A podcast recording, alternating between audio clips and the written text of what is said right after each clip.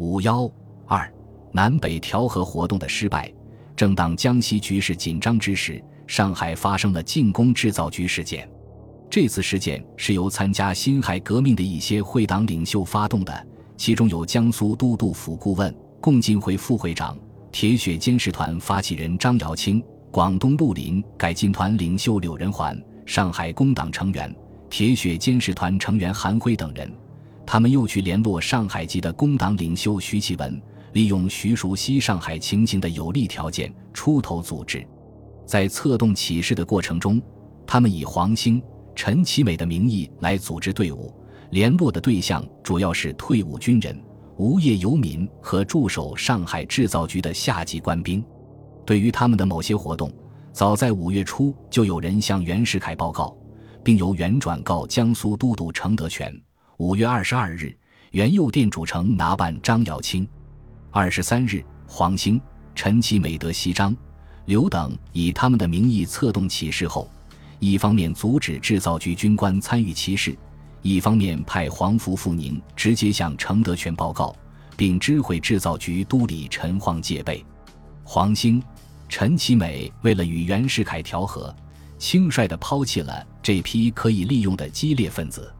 程德全、陈晃等得到情报后，做了周密的布置，并派间谍打入起事者内部进行侦查。五月二十八日晚。陈其美得悉张瑶清等准备动手的消息后，即用电话通知陈晃。五月二十九日凌晨一时，徐启文率领一百多人，打着中华民国国民军的旗帜进攻制造局，当即遭到有准备的阻击。徐启文被诱捕，起事者一哄而散。徐启文起事失败后，陈其美于五月三十一日携《民强报》记者赴制造局，他在谈话中暗示。此次事变系北京当局勾结匪徒破坏，以便派兵来护。他想用这种笨拙的办法来阻止北军南下。袁世凯当然不会就此罢手，他一方面向程德全施加压力，要成同意由中央调兵入卫制造局；一方面将徐启文押赴北京审讯，企图指示为黄兴、陈其美发动。但徐启文倒是很有骨气，他始终没有捏死无灾，借此报复。后于一九一三年九月八日被处死刑。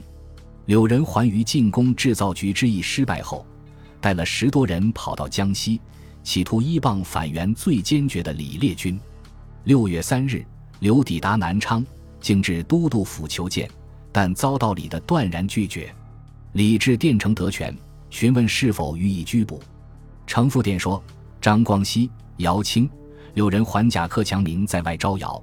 克强迭有函电来请拿办，近来一夺造谣者多，必将张柳拿获，以表白克强之心计，以见执事之力为大局。五日，李靖派军警逮捕柳仁环、文仲达、卢汉生等十三人，除上述三人外，其余不久释放，并拟解赴江苏交城德全审理。时任李秘书职的何海明向李烈军力争，要求释放，但李不听。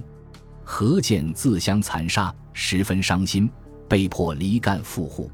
后来李下野后，柳仁环被解赴北京，与徐启文同日处死。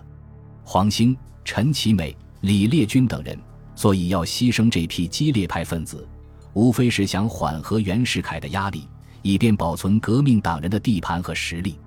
然而，革命党人保存实力的想法，即使暂时能够实现。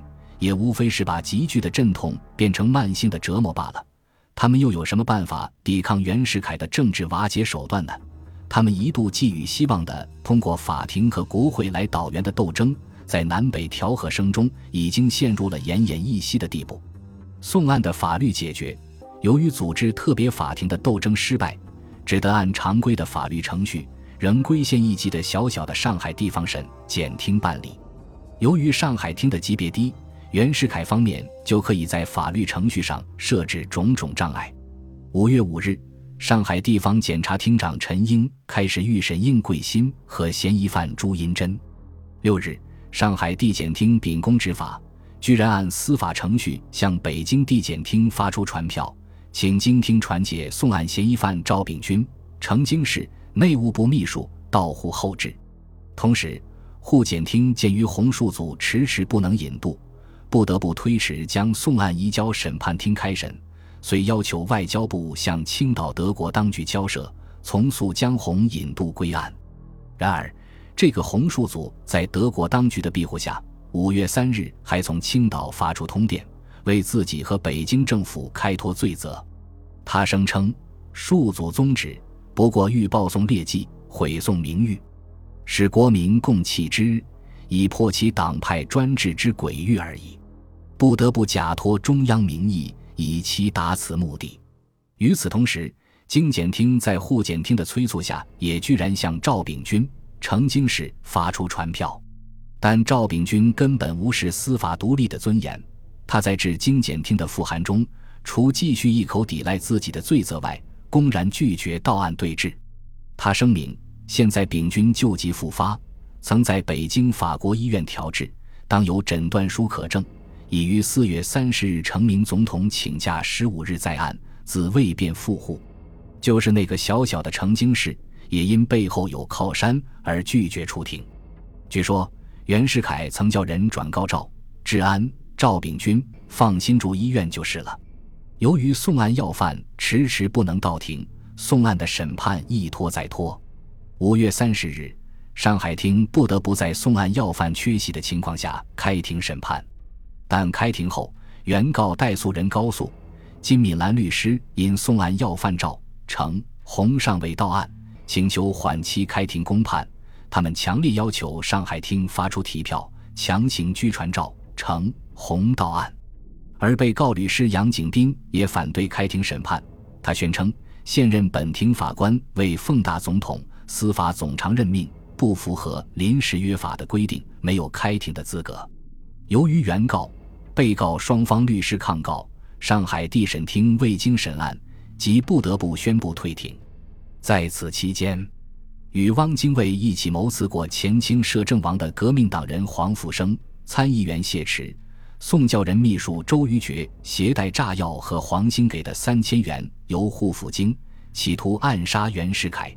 但周瑜觉在袁世凯侦探的追踪下叛变自首，由他的妹妹周瑜景出面编造伪供，谎称黄兴组织血光团，令其携款四万元赴京实行暗杀。北京当局对所谓血光团暗杀案做了大肆渲染，作为对宋案的抵制措施。谢池也于五月十七日在北京住处被捕，但谢为议员，搜检他的住宅又未获证据。经国会抗议，不得不予以释放。谢随即逃离北京。袁世凯当然不会就此罢手。五月二十九日，他下令改组北京地方审、检两厅，加强了对司法机关的控制。新组建的京检厅当即向上海发出传票，传居驻租界的黄兴到案对质。黄兴于六月十一日毅然赴租界会审公廨，表示愿意赴京对质。只因经听证据不足，租界当局才未令黄兴到案。黄兴的做法当然无助于宋案的法律解决。宋案早已陷入了公判不成、律师抗告、法庭兵戈、政府抵制，不但事实不进行，连新闻都没有的冷落局面。所谓法律解决，完全成了空谈。至于国民党在国会内的斗争，由于袁世凯的分化收买政策和进步党的抵制。同样没有任何成效。后来，邹鲁回顾这一段国会斗争的经验教训时说：“我向来抱着法律万能的观念，所以对于宋案，主张由司法解决；对于大借款案，主张由国会解决。到了现在，事实与理想完全相反，才晓得法律还没有到有效的地步。正当革命党人士气消沉，宋案法庭无能为力，国会瘫痪。”谭人凤调和失败之时，汪精卫、蔡元培于六月二日从欧洲回到上海，并立即和赵凤昌取得联系，准备通过张謇去与袁世凯谈判，为南北调和进行最后的努力。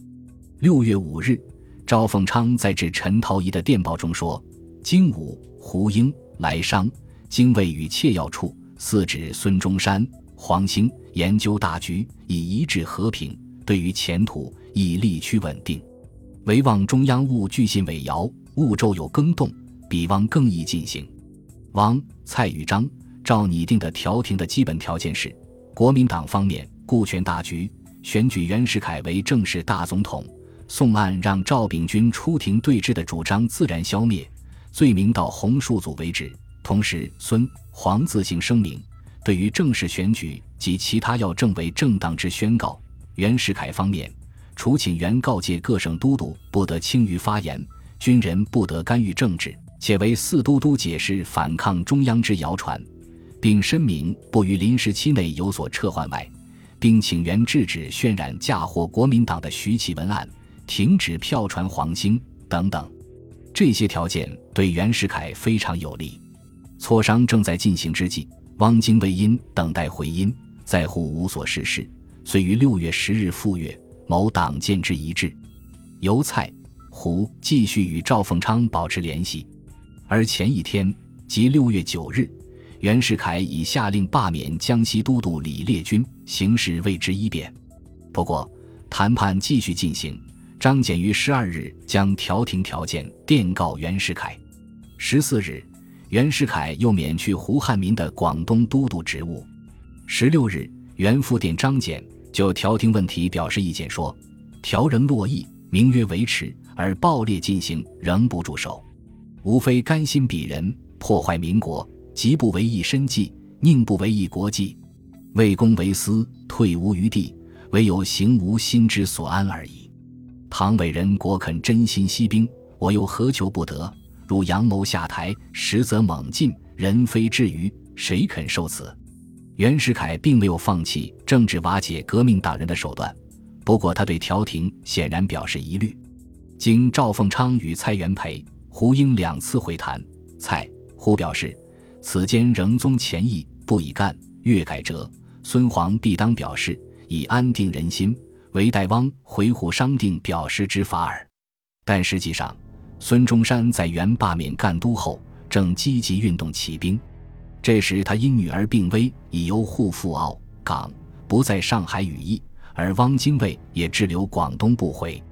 前述条件实际上不为革命党人所接受，调和早已到了尽头。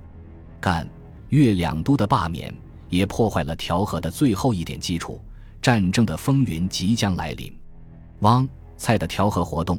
倒是起了一点掩护革命发动的作用，所以战争爆发后，张謇写信给赵凤昌，愤愤地说：“吾两人为人利用，信用失矣。”本集播放完毕，感谢您的收听，喜欢请订阅加关注，主页有更多精彩内容。